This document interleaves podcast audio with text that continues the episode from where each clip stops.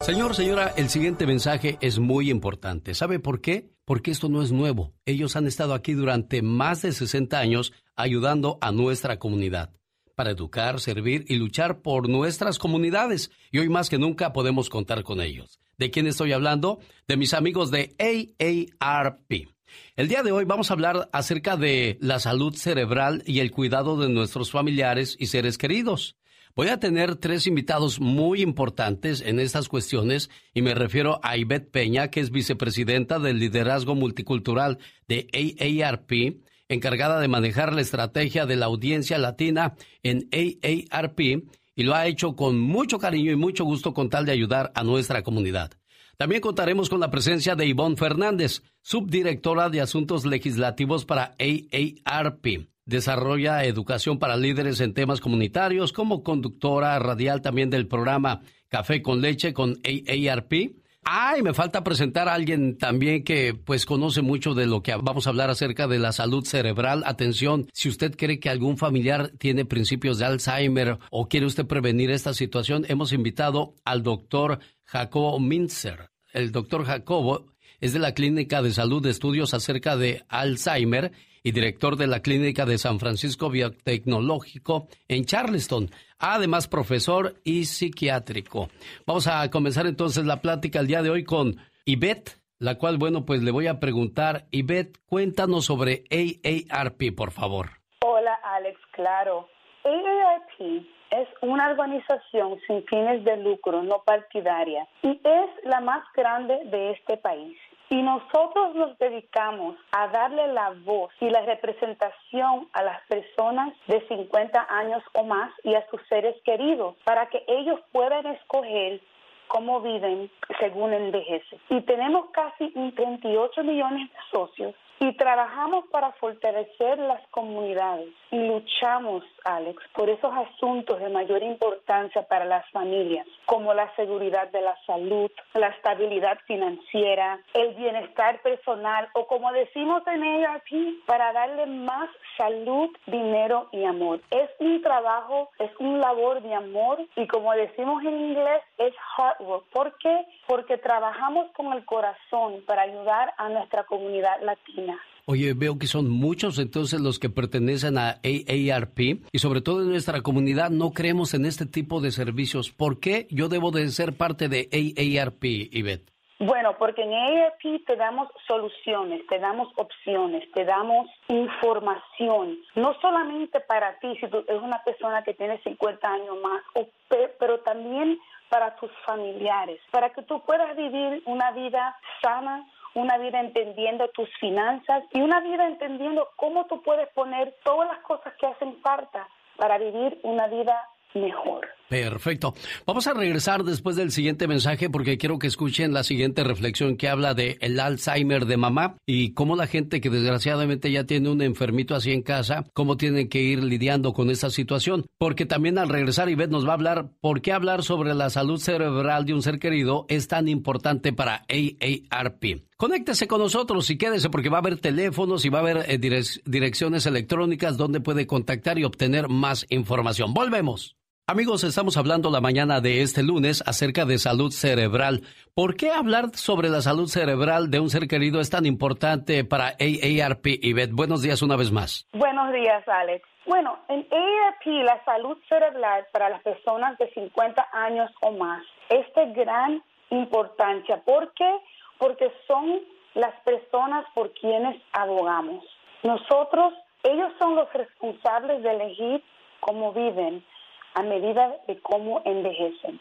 Entonces, en nuestras manos necesitamos ofrecer información y recursos a cada uno de ellos y a sus familiares para poder permitirles tener no solo una vida más larga y tranquila, sino también con mucha actividad y mucha salud. O sea que nos enfocamos en enseñar los recursos que tenemos y lo que hay para que ellos se muevan, estén saludables, no solamente ellos, pero que vivan una vida saludable también con su familia. Y también trabajamos con el Global Council on Brain Health. Y en nuestro sitio web, que es el sitio general, que es aarp.org, diagonales español, Al igual que en nuestras redes sociales, en ARP en general, se pueden encontrar tanta información y ejercicios para la mente, recetas de comida para activar y mejorar partes específicas del cerebro y mucho más. El caso es mantenerse activo y mantener la mente activa. Perfecto. Si usted desea más información aparte de las redes sociales que compartió con nosotros Ivette, hay un número de teléfono. Yo sé que muchos de, de, nuestros abuelitos o personas mayores no son muy amigos de las redes sociales, pero también pueden llamar por teléfono. Les voy a dar tiempo para que agarren su, su teléfono celular y marquen y, y ahí les van a hablar en español, Ivette. Sí, sí hablan español. Sí, en español, así es. 1-888-971-2013. Ivette, tengo entendido que también ofrecen recursos para los cuidadores familiares. ¿Cuáles son? Pero antes que nada, ¿qué es un cuidador familiar? Cuidador familiar se utiliza para describir a esas personas que se encargan de ayudar con las actividades básicas cada día de, de las personas mayores que viven en casa, que estén enfermos, o capacitados y que no pueden desempeñar esas funciones por sí mismas. Por ejemplo, bañarlos, darle la comida, eh, ayudar a administrar eh, sus medicamentos, ir a la farmacia. O sea, es, es algo bien cultural de nosotros los latinos, porque todos en nuestras familias, como hay tantas generaciones en las casas, hacemos esta tarea y no nos identificamos como cuidadores familiares. Y es una expresión bella, lo hacemos con amor y solidaridad, pero al mismo tiempo los cuidadores familiares se sienten solos y padecen de mucho estrés y están poco preparados para todas estas tareas que le caen encima a ellos.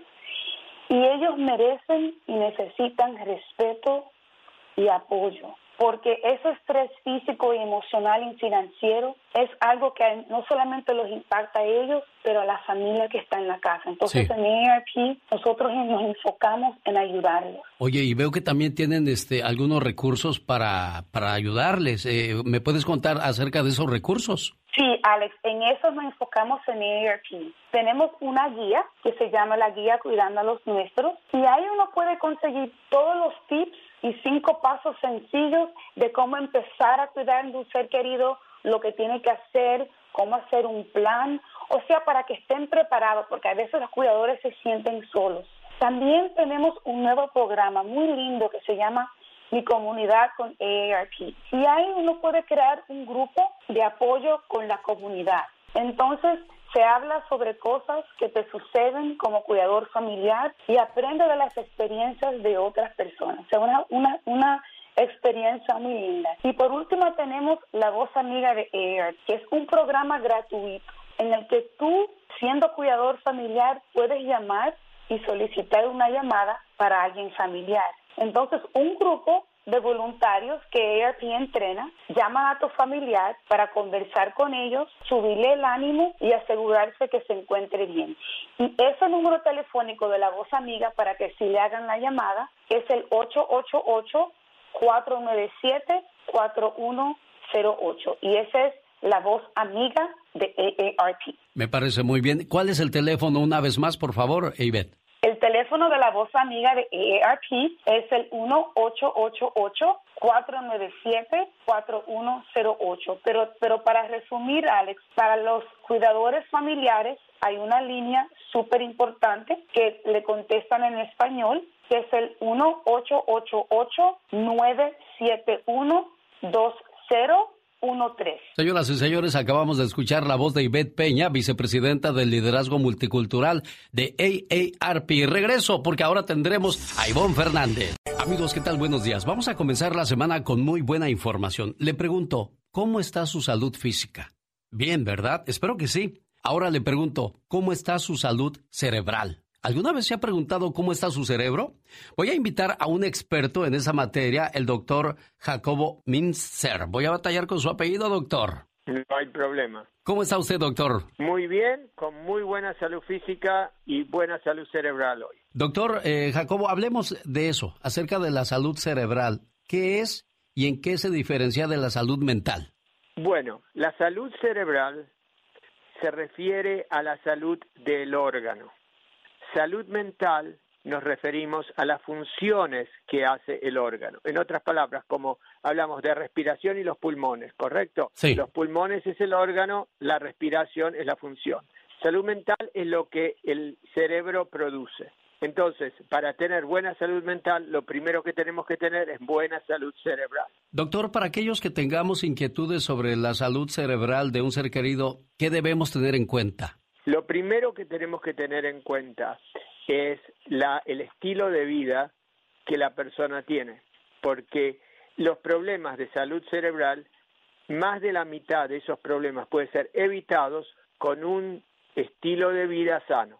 Doctor, ¿en qué momento debemos llamar a un médico y hacer una cita para evaluar la salud cerebral de un ser querido? ¿Cuáles son los síntomas o cuál es ese momento exacto? Podríamos ser muy específicos y, de, y, que, y ponernos en situaciones muy médicas, pero digamos así una cosa mucho más clara sería decir que cuando una persona que nosotros hemos conocido por muchos tiempos deja de actuar de la manera que actuaba anteriormente, ¿Cuáles son los primeros síntomas, por ejemplo, de la gente que sufre de Alzheimer?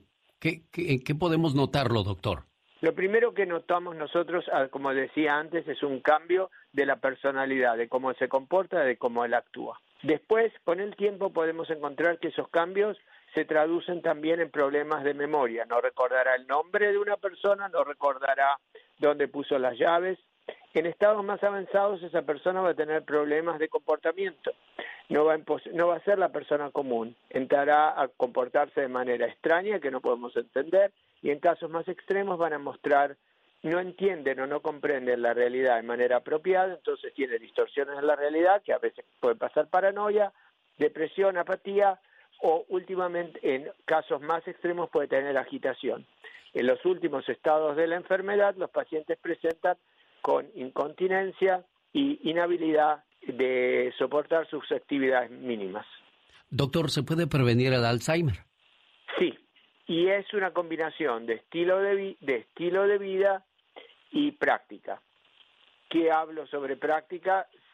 Estamos hablando, decimos en, en muchos lugares que lo que uno no usa se atrofia, ¿verdad? Sí, claro. Y el cerebro, si nosotros no lo usamos, si no, no nos estamos envueltos en actividades creativas, en interacciones sociales, en actividades físicas, entonces el cerebro, que es el que produce todas esas cosas, se pone un poco dejado y entonces empieza a funcionar peor. Y esa falta de función no es la causa de la demencia, de la enfermedad de Alzheimer, pero nos da más alto riesgo de desarrollarla.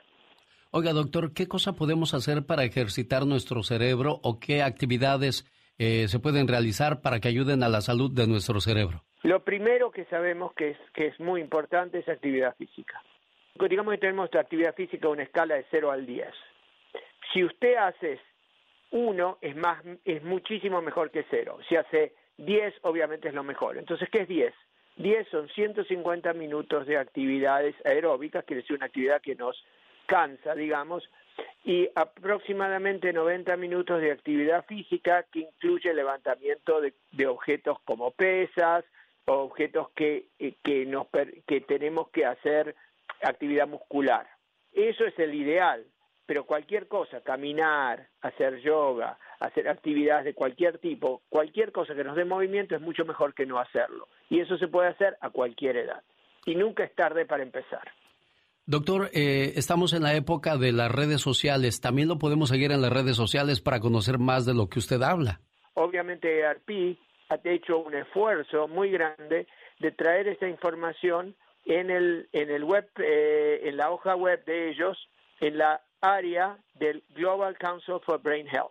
Y hay reportes muy específicos en actividades que podemos hacer para preservar la función cerebral. Perfecto, doctor. Le agradecemos muchísimo su tiempo y sobre todo la orientación a esta situación que quienes lo están viviendo saben que, que pudieron haber prevenido y evitado muchos problemas si hubiera aparecido alguien como usted. Agradecido por, por lo que nos brindó el día de hoy. Muy agradecido por la oportunidad.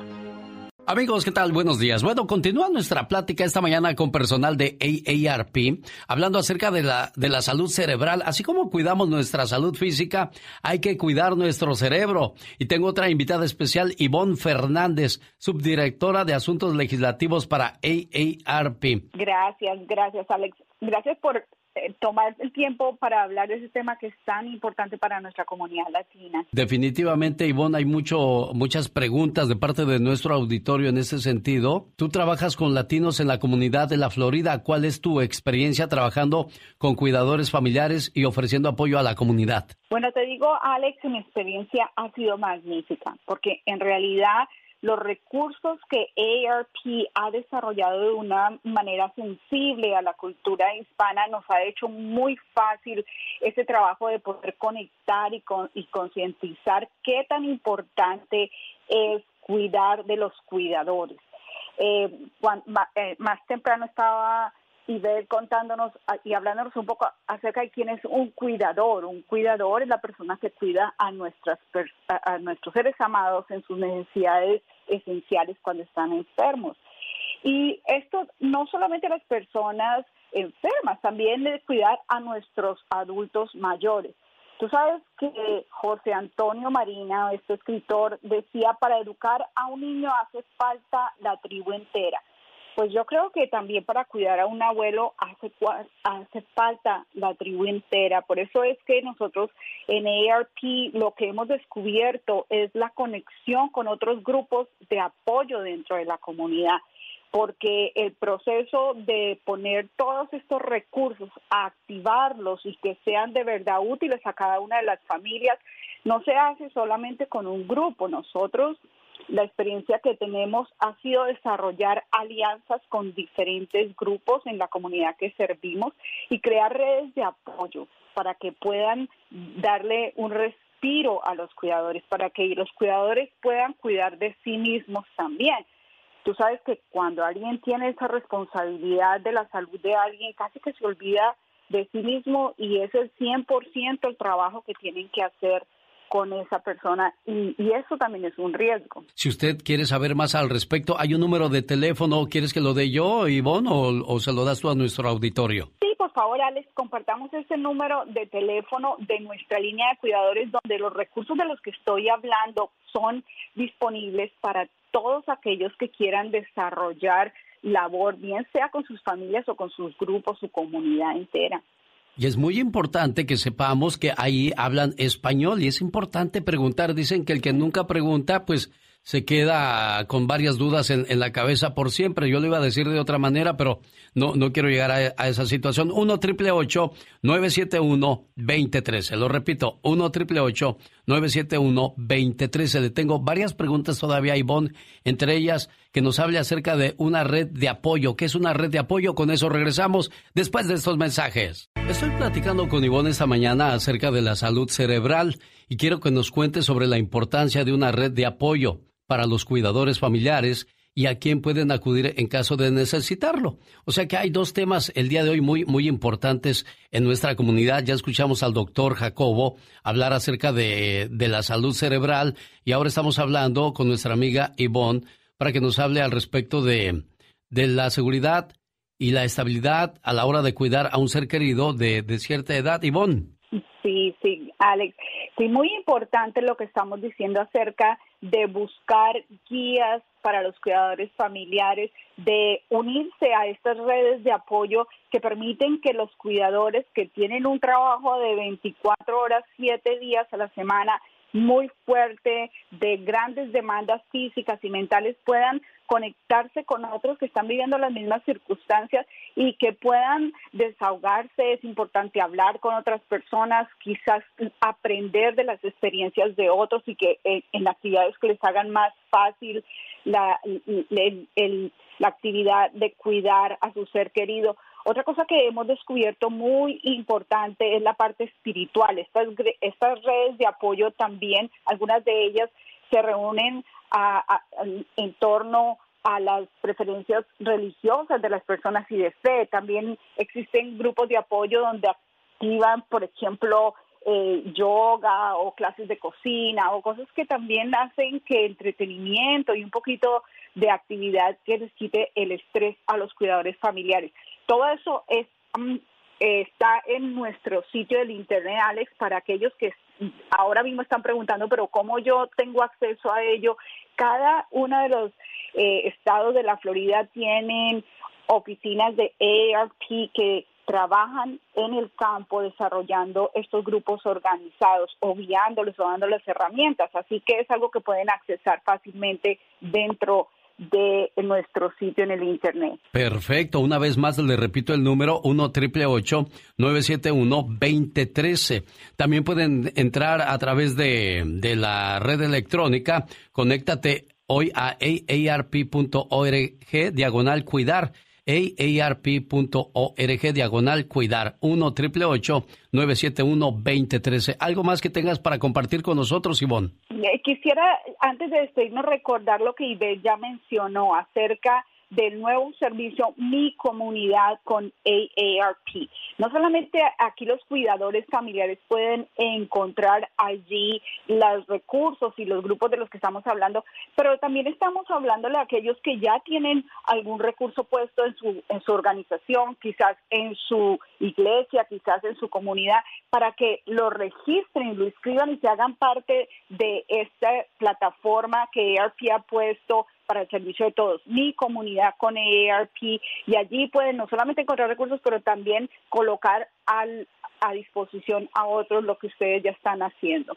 Muchas gracias por esa información que comparten el día de hoy con nosotros y sobre todo con nuestra comunidad, que muy pocas veces cuidamos de nuestra salud, pensamos que todo el tiempo vamos a estar fuertes, vamos a estar conscientes, pero no, desgraciadamente el tiempo comienza a hacer estragos y le agradecemos a Ivette Peña, que fue con la que comenzamos la plática el día de hoy lunes. Ivette, gracias Ivette Peña. Gracias Alex, siempre un placer hablar contigo. Y también Ivonne Fernández, Ivonne. Muchas gracias Alex, muchas bendiciones y, y bueno, un tema actual y presente para la comunidad hispana. Al doctor Jacobo Minster le agradezco muchísimo. Él es perteneciente a la Clínica de Salud de Estudios acerca del el Alzheimer. Si quiere más información, les voy a dar a continuación las redes sociales o las páginas electrónicas donde pueden obtener más detalles acerca de lo que hablamos el día de hoy. Está aarp.org diagonal español. aarp.org diagonal cuidar. Oiga, y si quiere hablar con alguien, también hay un teléfono, es el 1 888 971 2013 1 888 971-2013.